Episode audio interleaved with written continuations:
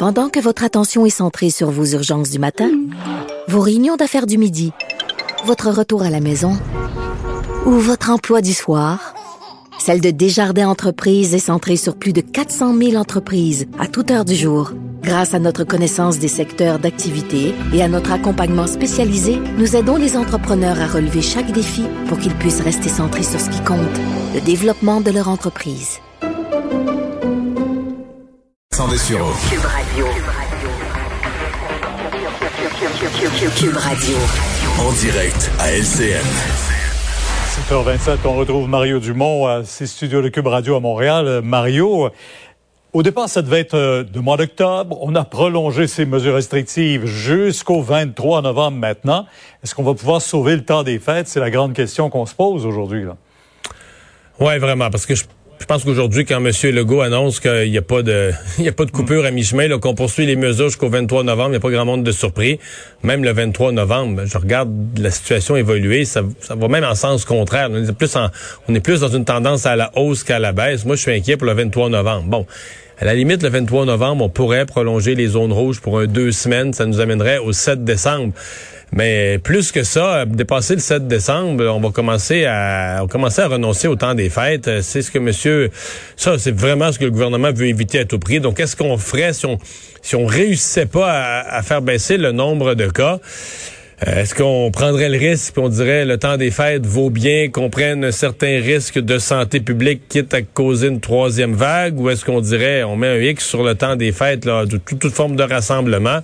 C'est probablement parmi les, décisions les plus difficiles que le gouvernement aurait à prendre. Mais là, en attendant, on fait passer l'Estrie en zone rouge, on demande à toutes les régions de, redoubler de, vigilance, mais en parallèle, bon, on, a tous des exemples qui nous rappellent dans les écoles, dans les milieux de travail, dans les CHSLD, c'est partout. Là, dès qu'on fait pas attention, le virus est vraiment traite à, la salle de pause, à la salle de repas. Dès qu'on dès qu'on fait pas attention, on se retrouve avec des éclosions qui parfois sont euh, sont importantes.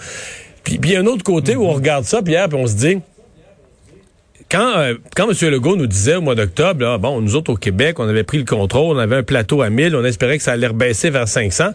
Mais si on regarde autour de nous, ça explose dans l'Ouest canadien, ça explose en Ontario, ça explose partout aux États-Unis, ça explose en Europe. Le nombre de cas est enflambé partout on dit peut-être qu'au Québec, on, se berçait d'illusions, peut-être qu'on rêvait en couleur aussi, qu'on était trop optimiste. Peut-être que là, notre, on est comme déçu, mais on est peut-être déçu de quelque chose qui était trop optimiste. Mais enfin, il faut, faut rester positif. Mais en même temps, on avait tellement entendu on avait tellement entendu euh, Mario, le spécialiste, nous dire écoutez, la deuxième vague sera pire que la première. Je sais. Soyez, euh, on en est témoin. Là. on en est vraiment témoin. Euh, ben, je voulais vous parler de la petite vie, mais euh, je viens d'avoir un communiqué. Radio-Canada vient d'indiquer dans un communiqué que l'épisode controversé, là, euh, ben, il va être réintroduit ce mercredi, mais avec un avertissement. C'est très bien, c'est ce qu'il fallait faire, bravo. Euh, c'est la bonne décision parce que la censure, je pense que dans tout le milieu artistique, il y a eu des, des, des cris aujourd'hui, même à l'Assemblée nationale, pour dire on ne peut pas aller vers la censure. Et comprenons-nous, il faut faire la différence en matière de, de, de, racisme. Oui, il faut faire attention les uns aux autres, on est tous là, mais il faut quand même faire la différence entre la méchanceté et le, le rire, l'absurde la petite vie là euh, tourne en, dérision. Tout veut dire ils dorment debout. Là. Ils dorment à côté sur un lit, sur un mur. Euh, Timé, là, qui est supposément un homme fait une femme. un homme fait une femme, euh, qui, est, qui, est, obsédé ah par sa dinde. Euh, L'homme québécois typique Timé, sa seule préoccupation, c'est ah ses vidanges. Je veux dire, tout le monde est, est, est, au ridicule. Et, et, Claude Meunier dit aujourd'hui dans cet épisode là où il y a Normand Brathwaite qui joue le rôle d'un sociologue noir ougandais, dit c'est pas du noir dont on rit, c'est des racistes c'est des racistes qui s'ignorent, c'est du ridicule que le racisme peut entraîner. C'est de ça dont on se moque. Donc on est bien plus dans l'ordre de faire changer les choses par l'humour que d'essayer de d'attaquer quelqu'un. Fragile et sensible. Pierre, il y avait eu il y avait eu une, plainte. Il y avait eu une plainte. Hmm. Le tramway, ça doit être le legs en principe de Gérald, de Gérald, de, Monsieur Labaume, du maire Labaume. Euh, qu'est-ce qui va devenir euh, de son grand projet? Lui, il dit en tout cas. Bon, aujourd'hui, un message en deux temps du ministre des Transports. D'abord, hier, le maire Labaume était très déçu et très choqué du rapport mm. du BAP qui détruisait son projet. Mais bon, euh, aujourd'hui, il y a un message en deux temps. D'un côté, François Bonnardel donne un appui à l'idée de tramway. Et ça, Monsieur Labaume doit se réjouir de ça il, dit François Bonnardel, le tramway de Régis Labaume, la base, là, c'est ça le projet, puis ça va rester ça. Donc ça, c'est un appui au projet de tramway.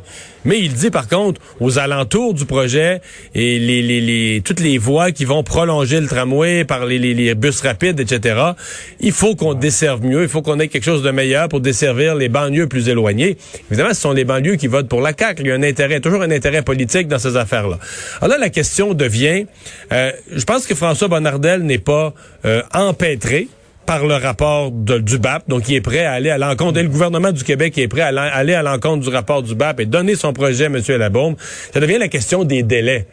Euh, s'il faut changer un peu le projet, aller mieux desservir les banlieues sans que ça coûte plus cher, euh, ils sont censés se rencontrer, M. Bonnardel, M. Labaume. J'espère que ça va marcher. Moi, je veux que ce projet-là ben, C'est comme ça qu'il faut le régler. oui, oui, je veux que ce projet-là se réalise, mais je comprendrais Régis Labaume parce que si M. Labaume, mais c'est vraiment pas impossible qu'il soit dans la fin de son dernier mandat, qu'il lui reste un an, qu'il décide, ce sera à lui de l'annoncer, mais mettons qu'il décide de se retirer de la politique après, ce qui est quand même une, possibilité, même une probabilité. Lui, évidemment, il veut laisser un héritage, il veut laisser un leg, il veut laisser un projet le plus avancé possible.